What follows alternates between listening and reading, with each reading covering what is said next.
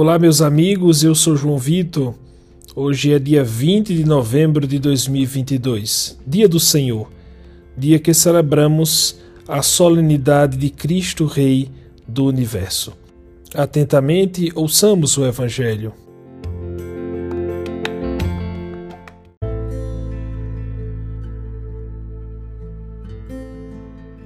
Evangelho de Jesus Cristo, segundo Lucas, capítulo 23, versículos de 35 a 43. Naquele tempo, os chefes zombavam de Jesus, dizendo: A outros ele salvou. Salve-se a si mesmo, se de fato é o Cristo de Deus, o escolhido. Os soldados também caçoavam dele. Aproximavam-se, ofereciam-lhe vinagre e diziam: se és o rei dos judeus, salva-te a ti mesmo. Acima dele havia um letreiro: Este é o rei dos judeus. Um dos malfeitores crucificados o insultava, dizendo: Tu não és o Cristo? Salva-te a ti mesmo e a nós. Mas o outro o repreendeu, dizendo: Nem sequer temes a Deus, tu que sofres a mesma condenação? Para nós é justo, porque estamos recebendo o que merecemos. Mas ele não fez nada de mal. E acrescentou: Jesus, lembra-te de mim quando entrares no teu reinado?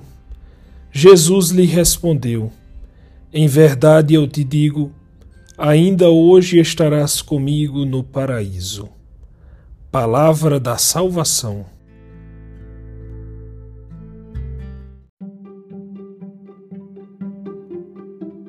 Meus irmãos queridos, hoje é o último domingo do ano litúrgico.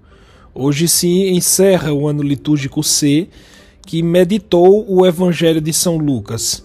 E é interessante porque os evangelistas têm suas particularidades. Lucas, por exemplo, apresenta a realeza de Jesus no momento da crucifixão. Jesus aparece ali sem poder nem glória, está na cruz onde aparece mais um vencido do que um vencedor. O Evangelho diz que os chefes do povo e os soldados o ridicularizam, pondo-o à prova para ver se ele tinha o poder de se salvar da morte. E, no entanto, precisamente na cruz está a altura de Deus, que é amor. É ali que podemos conhecê-lo. O Papa Bento XVI diz: Jesus oferece-nos a vida porque nos oferece Deus pode oferecê-lo a nós, porque ele mesmo é um só com Deus. É verdade isso. Só esse rei é verdadeiramente rei, porque pode nos oferecer a vida. Sim, meus irmãos, se vocês repararem bem, o Evangelho diz que aquele que foi comumente chamado de bom ladrão faz uma súplica àquele rei. Ele diz: Recorda-te de mim, Jesus, quando entrares no teu reino. Com esse pedido, ele recebe o perdão e escuta do verdadeiro rei, aquele que realmente tem poder sobre sua vida. Não se preocupe, ainda hoje estarás comigo no paraíso. Perceba, meus irmãos, aquele homem estava crucificado, sofrendo. Ele poderia se curvar diante dos reis desse mundo para libertá-lo da morte iminente mas ele soube reconhecer. Percebam, ele teve a perspicácia de reconhecer quem verdadeiramente era rei. Ele soube perceber a verdadeira realeza, que é a realeza do Rei Jesus. Esse sim pode dar e tirar a sua vida. O Papa Francisco diz, abre aspas, a sua realeza é paradoxal. O seu trono é a cruz, a sua coroa é de espinhos. Não dê um cetro, mas põe-lhe uma cana na mão. Não usa vestidos sumptuosos, mas é privado da própria túnica. Não tem anéis brilhantes nos dedos, mas as mãos trespassadas pelos pregos. Não possui um tesouro, mas é vendido por trinta moedas. Verdadeiramente não é deste mundo o reino de Jesus, porque a grandeza do seu reino não está na força segundo o mundo, mas no amor de Deus. Um amor capaz de alcançar e restaurar todas as coisas. Fecha aspas. Que coisa linda. Sim, meus irmãos, não é deste mundo a realeza de Jesus. A realeza de Cristo é a realeza do amor. Interessante, a gente segue um rei que é rei evidenciando apenas e tão somente a onipotência do amor. Mas não é apenas. Essa é a maior força de todas, a força do amor. O amor é a própria natureza de Deus, nos ensina a teologia. Como nos ensina o Papa Francisco, hoje a gente celebra a beleza de ter Jesus como nosso Rei. O seu domínio de amor transforma o pecado em graça, a morte em ressurreição, o medo em confiança. O amor, meus irmãos. O amor é seu grande poder, o amor é sua força. Seu trono é a cruz. Que lógico, eu fico pensando que coisa estranha ao mundo. Enquanto os reis deste mundo falam em serviço a eles, em servi-los, Cristo fala de serviço aos outros. Cristo se entrega em amor. Dom Henrique diz: Não podemos imaginar os reis, presidentes e manda-chuvas deste mundo para depois enquadrar Cristo nesses modelos. Não o reino de Cristo somente pode ser compreendido a partir da lógica do próprio Cristo. O Filho do Homem não veio para ser servido, mas para servir e dar a vida em resgate por muitos. Eis o modo que Cristo tem de reinar, servindo, dando a vida e entregando a própria vida. Tão diferente dos reis da terra, dos políticos e líderes do ontem e do hoje servir, meus irmãos. Esse é o verbo imperativo da realeza de Cristo. Esse é o verbo-chave da festa litúrgica que hoje nós estamos celebrando. Definitivamente, Cristo reina servindo. E é nesse sentido, meus caros irmãos, que celebrando a festa da realeza de Cristo, temos de lembrar que é insuficiente saber de tudo isso, que Ele é Rei verdadeiramente, que o poder do seu reinado é o poder do amor, que ele é o único rei que nos pode dar a vida, é insuficiente tudo isso se não o confessamos como rei de nossas vidas. A festa de hoje nos convida à conversão. A festa de hoje nos convida a mudar de vida. Por isso que o evangelho nos mostra algumas personagens que chamam a atenção e que podemos trazer para nossas realidades. São três: o povo, os chefes do povo, os soldados e malfeitores e o bom ladrão. O que esses personagens querem nos dizer?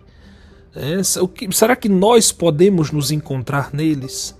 E aí o Papa Francisco nos dá algumas, é, alguns pontos não é, de luz para entendermos essas personagens no Evangelho de hoje. Primeiro, o povo. Eles estão ali parados, observando, diz o versículo 35 do capítulo 23.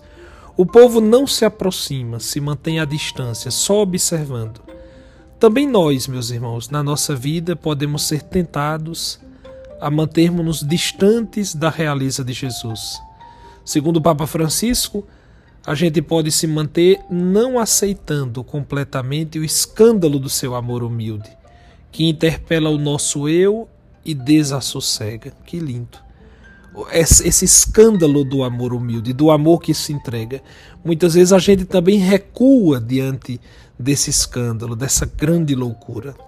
Depois, o, o segundo personagem, que é esse grupo dos chefes do povo, os soldados e malfeitores. Esses são os piores, porque eles zombam de Jesus, eles escarnecem Jesus. Eles mesmos dizem: Se és o rei dos judeus, salva-te a ti mesmo. Conforme nos ensina o nosso amado pontífice, é uma tentação pior do que a do povo. É uma tentação igual àquela que o diabo fez com Jesus.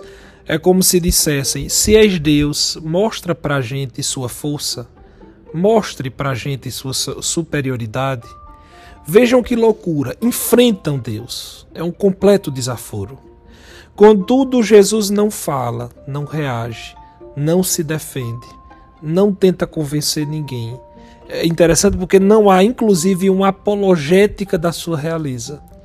Em Jesus há a certeza de que o seu amor, evidenciado na cruz, dará fruto. E isso basta, e isso é suficiente. Então ele fica ali, silente, sereno, certo de que o seu reinado não depende disso. Por último, aparece o bom ladrão, que já falamos no início da meditação de hoje. Esse acreditou, esse não se fechou em si mesmo. Não obstante os seus pecados, as suas faltas que lhe levaram àquele fim trágico, mas ele não se fecha em si mesmo.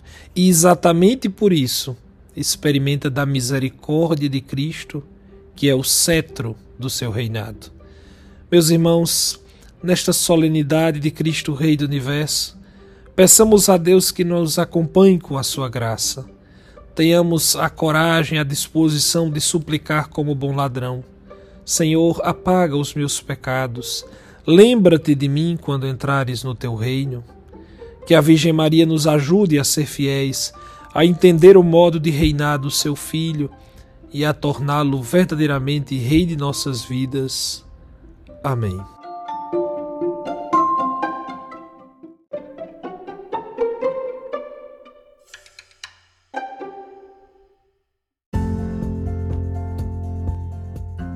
Meus amigos, estamos encerrando esta meditação do Evangelho e também encerrando o ano litúrgico.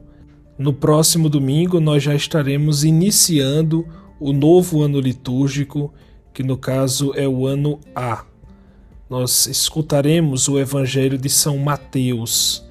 É, contudo, nós já iniciaremos um tempo litúrgico diferente, que é o tempo do advento, o tempo de espera não é, para o Natal, de preparação para a festa do Natal. Então preparemos o nosso coração e vivamos com muita disposição, com muita alegria, os tempos litúrgicos, os tempos espirituais que a Igreja, na sua sabedoria, nos reserva. Um grande abraço, um ótimo domingo para você, para sua família e até o próximo encontro.